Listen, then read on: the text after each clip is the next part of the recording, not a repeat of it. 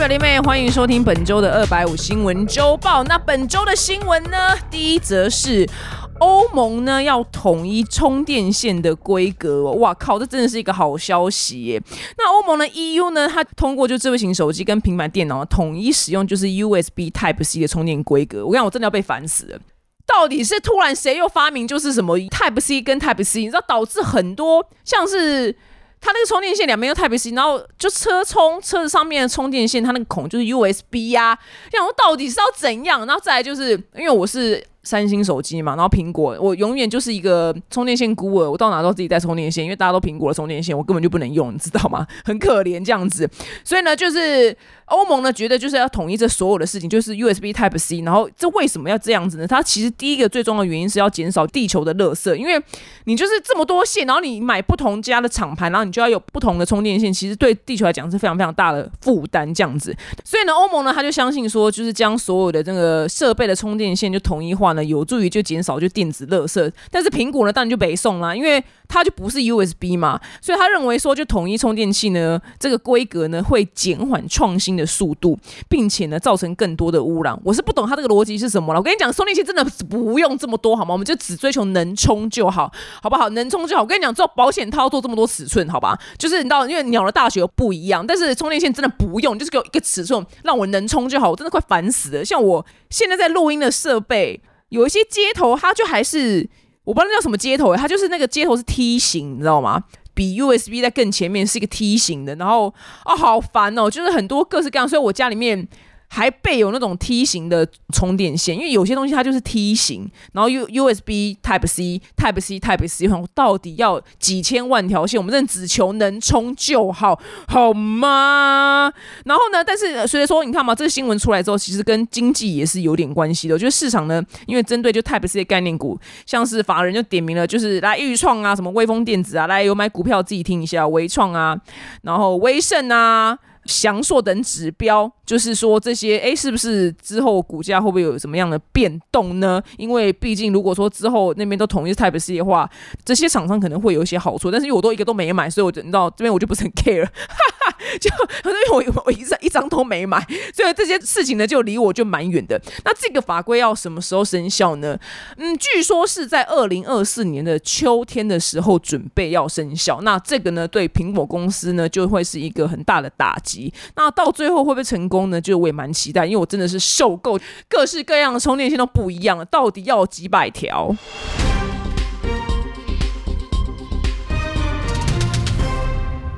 那再来下一则新闻呢？就是很遗憾的，乌克兰跟俄罗斯之间战争呢还是在打。那最近呢，因为是俄罗斯的什么国庆日哦，然后反正总而言之呢，就。普廷这这家伙呢，就是好了。他在国庆日的时候呢，有提到这个俄罗斯沙皇彼得大帝，但是他在另外一个演讲里面呢，他也提到就是俄罗斯沙皇彼得大帝。那他为什么要提到彼得大帝呢？因为呢，他将自己呢譬喻成就是沙皇彼得大帝，因为彼得大帝呢当年呢他就是入侵了瑞典。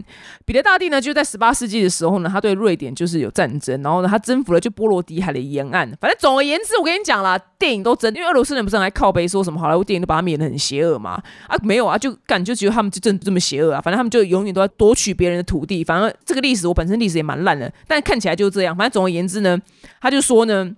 彼得大帝呢是通过就是跟瑞典的作战，试图掠夺一些东西。他没有夺取任何东西，他只是把原本属于我们俄罗斯的东西拿回来而已。所以他现在就来比喻说，他没有在掠夺乌克兰，他只是拿回原本属于我的东西而已。他把自己比喻成一个历史上的伟人。那这是他自定义啊，自定义。就未来那个世人会怎么样在历史课本定义呢？因为我们全世界的课本。跟他们之后俄罗斯的课本一定会不一样嘛？俄罗斯可能会给他好评，但是我们全世界课本一定把他讲的就是实际上大概跟希特勒差不多等级那种大坏蛋、大恶人这样。他的历史留名呢不会是好的。我我不 care 他那边什么复兴他的那个俄罗斯什么什么，就是你知道那什么苏联的那个吧也没有，我就觉得你去死吧。美国的那个原油已已经一公升飙破五五块钱了，这是一个非常荒唐的价钱。那所以所有的十一住行娱乐，包括我们远在台湾吃的拉拉所以全部都一概涨价。这个通膨是来到我从小到大这么严重的通膨，真的是我从小到大就这一次就最严重。以前我跟你讲，连波斯湾战争打仗的时候，那时候都你都觉得还好，真的蛮远的。然后很多人不关心国际新闻，你会觉得乌克兰打仗跟我们屁事。全世界所有东西涨价，因为乌克兰粮食根本没办法出口啊，一堆能源都卡在那边都没办法出来啊。然后大家也不跟俄罗斯买，所以能源全部都上涨，所以全部东西全部都变很贵了，我们的钱就变很少，那导致你知道吗？我原本还想说我要实施就是周休一日的计划，因为我本身是自由业，我都没有在休假。就是因为他打一个仗，我就觉得干钱变少了，你知道吗？我更不敢休假，我每天都在工作，我们真的要累死，我真的恨死莆田了，去死吧！害我周休一日梦碎，你知道吗？就是因为他害我们的每个人的钱变薄了，所以真的很希望这个战争可以赶快结束，好吗？可不可以拜托，真的拜托赶快结束？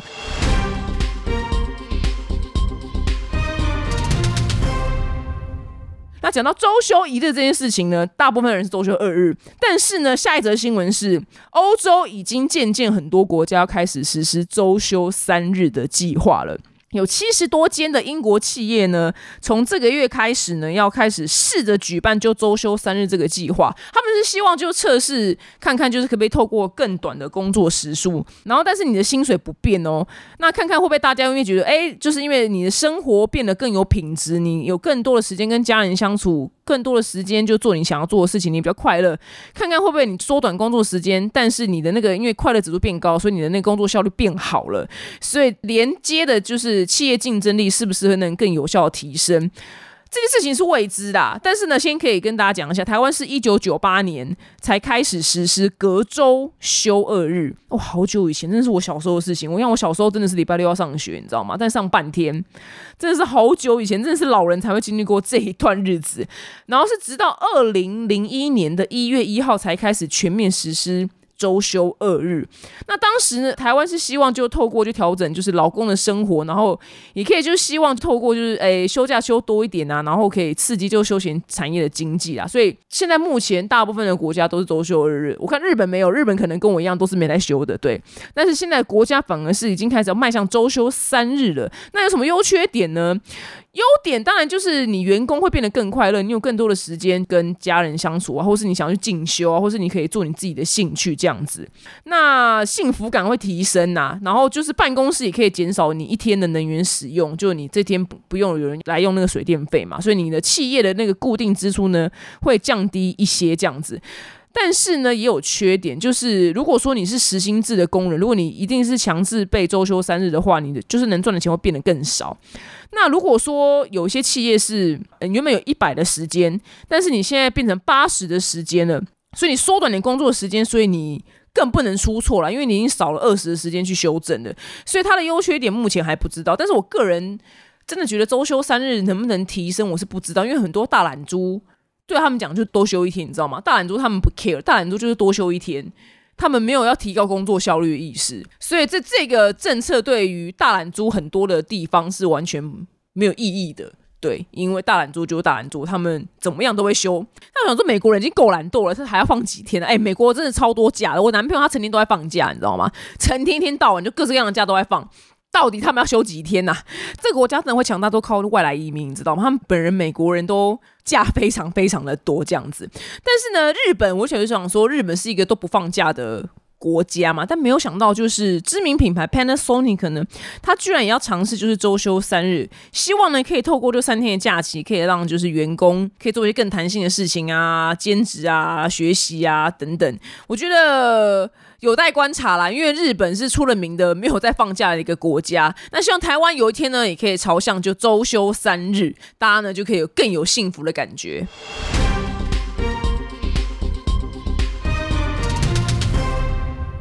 那现在的新闻呢，就是美国这一个礼拜呢，非常的不平静，因为它今年发生了非常多的枪击案嘛，那造成就是美国人民总算生气了，觉醒了。所以呢，这个礼拜呢，全美各地五十个州呢是串联起来，在周末的时候呢，举行了一个非常大型的反枪支的游行。但是比较讽刺的是呢，就是在华府第一世界场子上呢，有一个就是这就是一个反枪的游行嘛，然后这个男的就是在那个现场就突然对大家大吼说：“我有枪！”然后。大家就吓个半死，你知道吗？就非常非常的讽刺这样子。那美国人呢，就是走上街头，他们就高举了反枪的标语，他们要求拜登政府呢，就是正视这个枪支的问题。但是，就拜登他真的是也有叹气的说，他能做的有限，但他他也觉得。他受够了。但是毕竟很多事情也是操控在共和党的手上，所以他能做的也是有限啊。只要看共和党那些人愿不愿意放行这样子。那美国民众的心声是觉得说，没有人应该拥有武器。那拥有武器，他就是可以在几分钟之内进入学校，然后啪啪啪啪，就是非常有效率的杀死大量的儿童。这真的是一个非常令人伤心的事情啊！这样大部分的国家是不会有这种事情发生，我觉得蛮棒的。对这件事情离我们很远，因为。我们根本就很难搞到枪啊，根本就不太可能。那我说过了，就美国最荒唐的地方是十八岁你不能买酒，但你可以买枪，这逻辑真的是神逻辑。那我男朋友，我不是上礼拜说，我男朋友就最近买枪了，然后他就很开心的跟我说，他在我录音的当下，应该是明天吧，就会收到枪了。但是他为了枪，就还买就是练习用的空包弹，然后还要买放置枪的包包，然后还有放置枪的皮的袋子，还有锁。就整个夯不啷当就花很多钱，我真的觉得就是一个不能说浪费的支出了，因为他可能原本预算他就手机坏要去拿买手机，就现在搞了全美国人都惊慌，然后全部人大买枪，因为太害怕了，所以他等于就必须把一个生活的部分的开销拿去挪去买枪，那枪买下来就是它的价钱价差也很大，跟保养品是一样意思。那他大概花了两三万，就是在买这些枪阿里不达东西，就是差不多一只手机的钱，只是这就是一个。我不能讲它浪费，但它就是一个不是很开心的支出，因为它也很少会用到。但是你是希望它不要用到啊，但是你不拥有它，你会觉得自己很危险。所以那两三万块就等于就是放在那，但是它不是一个开心的花费。我真的非常希望美国这个枪支问题可以早日解决，因为毕竟大家应该很多有些亲朋好友也会在美国吧，因为是真的是你这到超市有可能就有一天就回不了家，这是一个货真价实的事情，非常非常严重。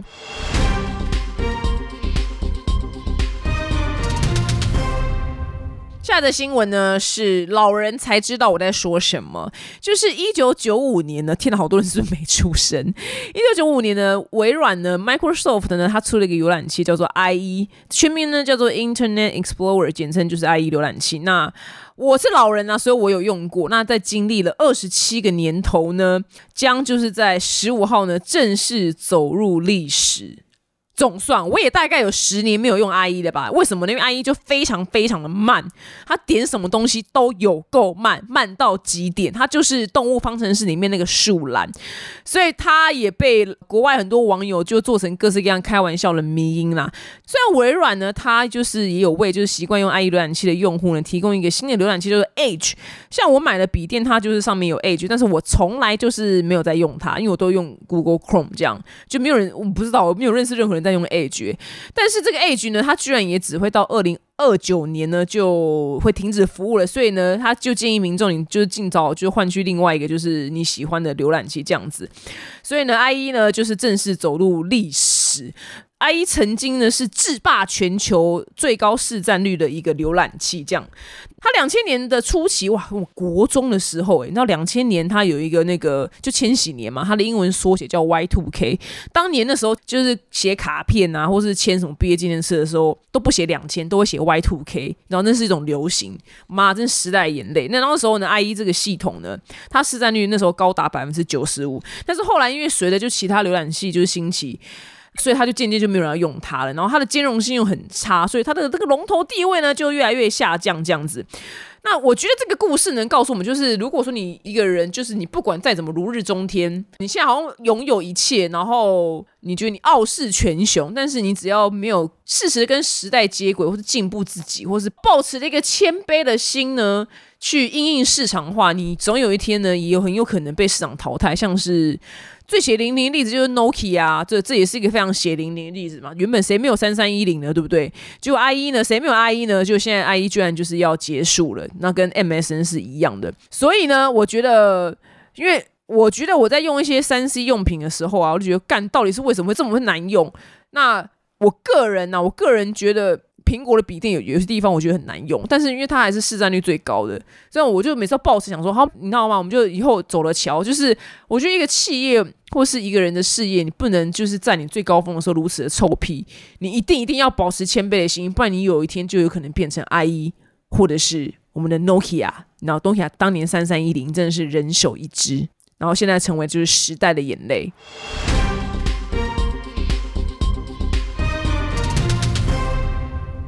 下一则新闻呢，哇，这影片非常的很震撼，就是美国一个知名景点呢，就是黄石国家公园。那因为呢，就气候变迁，所以它山上的雪呢就融化的太快了，所以它造成呢就是。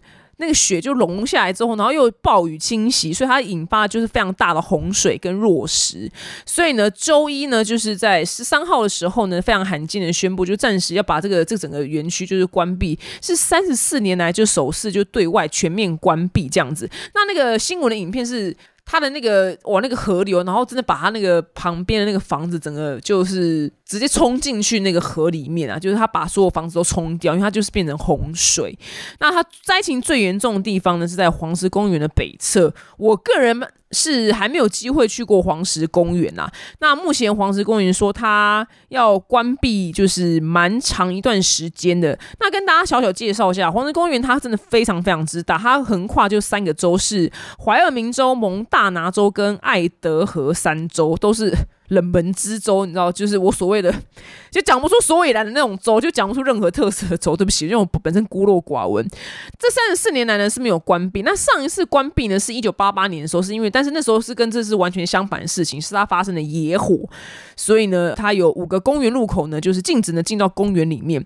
然后，那最近我看一个就是黄石公园的案例。因为我没有去过，但是我觉得以后如果大家有去的话，这真的要非常非常注意。就是黄石公园它里面有，因为它毕竟有很多地热嘛，所以它就是火山，所以它就是公园里面呢有非常多景语。那大部分的景语都是告诉你说你要留在。呃，我们规定的主干道上，你不要自己去别的地方脱离主干道探险，因为是非常危险的事情。那为什么呢？是有一个真实的案例，是有一群美国年轻人在黄石公园工作。其实黄石公园在当年去美国打工度假的时候，也是一个非常热门的地点的首选。像 Ivy Ivy 俏他当年就是在黄石公园工作。可惜我那时候我没有抽到黄石公园啊，不然我会觉得是一个很棒的经验。好，那回到这个案件，是那群年轻人，他们就是因为他们在黄石公园工作嘛，当然就趁假日的时候要去别的地方玩，因为黄石公园极大，大到不行，所以所谓的别的地方就是可能要开车就是一两个小时。那总而言之，长话短说。他们就脱离了主干道，那因为他们的车子，他们要回到停车场。那他就是其中有三个年轻人呢，就是他们在要过那种小河，因为黄石公园里面有非常非常多的小河，但是危险的地方是在那些小河，有时候譬如说它看起来画面上烟雾缭绕，但不见得是那条河水很热，有可能它只是因为那个河水冲刷的那个。碰到石头，所以它溅起的水花看起来很像是热水的雾气。但有一些呢，是你看起来平凡无奇的河水，但其实它非常非常的烫。那他们呢，就是因为要回去停车场，他们是脱离主干道，他们呢就跨越了第一条小溪，然后再跨越第二条小溪。那时候是晚上了，然后视线也非常不清楚。那他他们在跨越第三条小溪的时候呢，小溪比较宽一点点，但是他们经过就是脑子的计算是觉得就是助跑是跳是跳了过去的，所以他们就三个手牵手一起助跑，然后就跳过第三条小溪。但是呢，他们是成功降落在小溪的那个岸上，但是这就是黄石公园可怕的地方，因为它看起来是一个坚硬的土地，可其实它下面。因为它有那叫什么啊，火山的那个爆发，下面那些有些什么热水还是什么岩浆是经过下面，所以它上面看起来很坚固，可是其实它是一个中空的状态。所以他们三个一跳上去那个土地的时候，是砰，整个这样坍崩下去的。结果好死不死，那条小溪的那个温度呢是滚水的温度，就是它没有冒泡泡，可是它整条溪就是你就是适合煮面跟煮水煮蛋用的那个温度。所以他们三个一。掉到水里面呢，是当场是马上煮熟的状态。那其中两个男生是很好运的，马上就是皮开肉绽的游上岸。但那个女生呢，因为她整个灭顶，所以那两个男生就大叫呼叫。但就是好不容易有人听到他们的叫声来，那再跑来，你看中间拖那些时间，可能拖五分钟、十分钟。那其实，在这种你被煮熟的时候，你多一秒钟都是生命垂危。总而言之，是把这个女生。捞上岸了，但是他是全身百分之百的三度灼伤，所以但他意识非常的清楚，所以他在医院里面只撑了一个晚上，他就过世。只是他的意识非常清楚，我跟你讲，这真的是不如当场死一死会比较好一点，因为不然太痛苦了。那这两个活下来的男生呢，也是全身高达我忘记了，也是高达百分之八九十那种二三度灼伤，然后是非常非常漫长的复健之路，还有移植的这个路，然后再就美国出了名的。医疗费用非常非常高，所以他们两个也因为这个意外，所以会欠了非常非常高额的医疗的债务。那他们原本要告黄石公园，但是最后是没有告成，原因是因为黄石公园说这一条路本来我们就没有列说是游客或是员工该走的路，是你们自己要去走在我们没有列是安全路上的路，所以你不能怪我们。也没错啦，就是也没错，所以这就是一个非常严重的意外。所以大家如果未来要去黄石公园玩的话，拜托拜托，一定要走在他们规定的道路上，不要去踏到任何外面的地方，因为有够危险。我听到这个故事，我头真的头皮发麻。三个掉下去，直接瞬间煮熟那个水，但是那个河水的温度看起来是正常的，就你站在岸上也不会感受到热，这就是最奇怪的地方，因为它有可能。它下面是滚烫的水经过，但它上面那片刚好没那么热，所以它看起来就不会是那么热。你接近的时候也不会那么烫，所以大家一定要注意。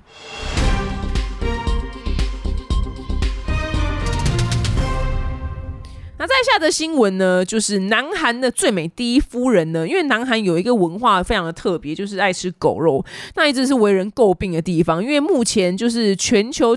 已开发的国家呢，就是有经济规模的国家呢，只有南韩跟中国目前是有在吃狗肉了。那第一夫人呢，因为她本身就养了四只狗跟三只猫，然后她长期以来呢也非常就是热衷于流浪狗救援团体这样子这方面的议题，所以呢，她最近在接受就首尔新闻专访的时候呢，她也选择就是跟动物权有关的主题。在访问中，她就说，嗯，动物虐待啊、流浪狗啊、使用狗肉等问题，希望呢都能在这一任政府内呢能看到具体的。的成效改善，但是吃狗肉我当然是反对的，因为我本身有养狗，超级爱狗人士。那大家都说狗是人类最忠实的好朋友，只是哦，我不敢对这个议题太激进的发言，原因是因为我本身不是素食的那个人，因为鸡也很可爱啊，就猪也很可爱，牛也很可爱。我已经尽量不太吃肉了，我只吃就是鸡、猪、牛，就鸭跟鹅跟羊。我最近完全不吃，因为他们太可爱。但鸡、猪、牛也很可爱啦。但但我就不是吃素人，我就已经很尽量了，你知道吗？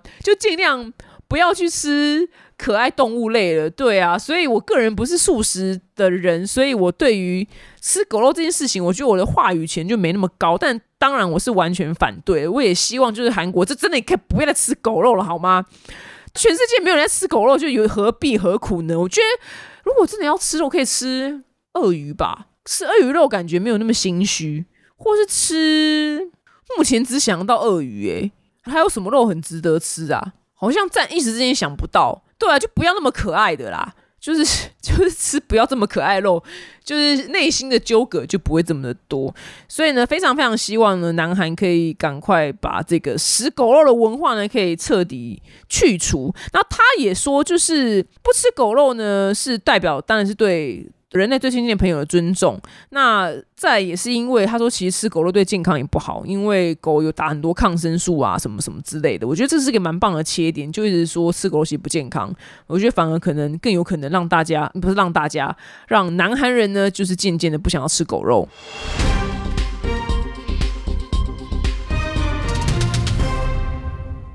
新闻呢是美国政府呢，就是已经实施超过一年半的入境管制，就是要求旅客呢在登机的时候呢要提供前一天二十四小时内的 PCR 或者是抗原快筛的阴性证明。那呢，就是这个月十二号呢就全面取消。就跟其实南韩也是，因为南韩现在是甚至说你没有打疫苗也可以去，也可以去韩国玩的。那日本也差不多都开放了。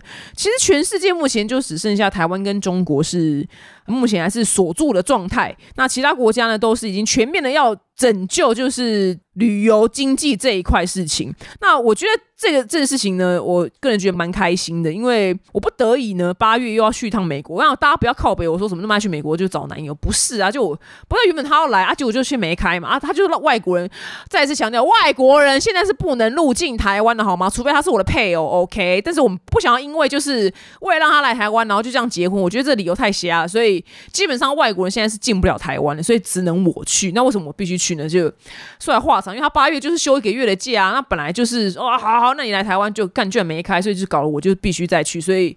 没办法，我也不是愿意。那我跟跟大家就是讲一下，就是远距恋爱尽量是让男方移动到你的地方啦，对，女方是尽量能不要移动是不要移动，这是两性书籍教我。但是我这真的是我会移动成这样，真的是不得已、情况所逼、特殊状况。但是这不是一个良好的行为啦，因为是尽量让男人追着女人跑，让不是说公主病，这是一个男人是猎物，是 hunter 这个 DNA 写在他们系统里面，那么得。啊，必须又是我要滚去，到时候可能又会有烂事跟你们就是分享。但其实我也没有很开心，因为现在是美国这怎么几十年来、四十年来啊，通货膨胀最严重的时候，所以去去到哪真的什么东西贵的要命，所以我没有很兴奋，因为我觉得这个支出变得。很高很高，这样。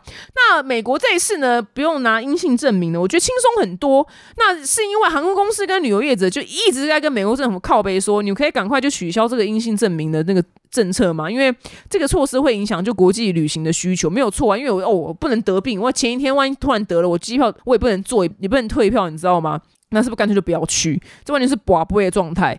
那旅游业当然就是疫情影响最严重、最严重的行业之一了。那如今呢，全世界各国呢都已经降低入境门槛了，所以呢，就是美国现在也跟进了，所以你入境它呢就是变得非常非常的轻松。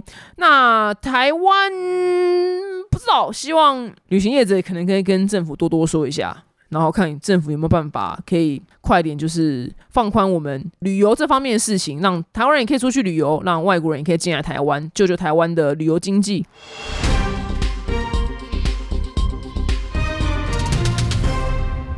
最后的新闻呢，来到墨西哥，就墨西哥呢，有个有座城市里面呢，有一座天桥呢，它就是修复完毕。然后呢，他就呢举行了一个启用典礼，所以市长呢、官员跟媒体呢，哇靠，全部都很兴奋，哇，这是一件大事哦。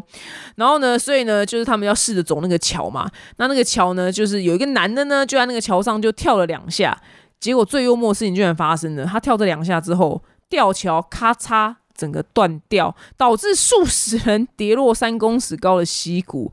重摔在就是崎岖的岩石上面，那这整个惊悚的瞬间都被拍下来，真的非常非常荒唐的画面。如果说没有人伤亡，我会觉得新闻很好笑，但可惜就是有人伤势很严重，所以就变得不是那么好笑。所以这故事告诉我就以后真的不要北兰，就是。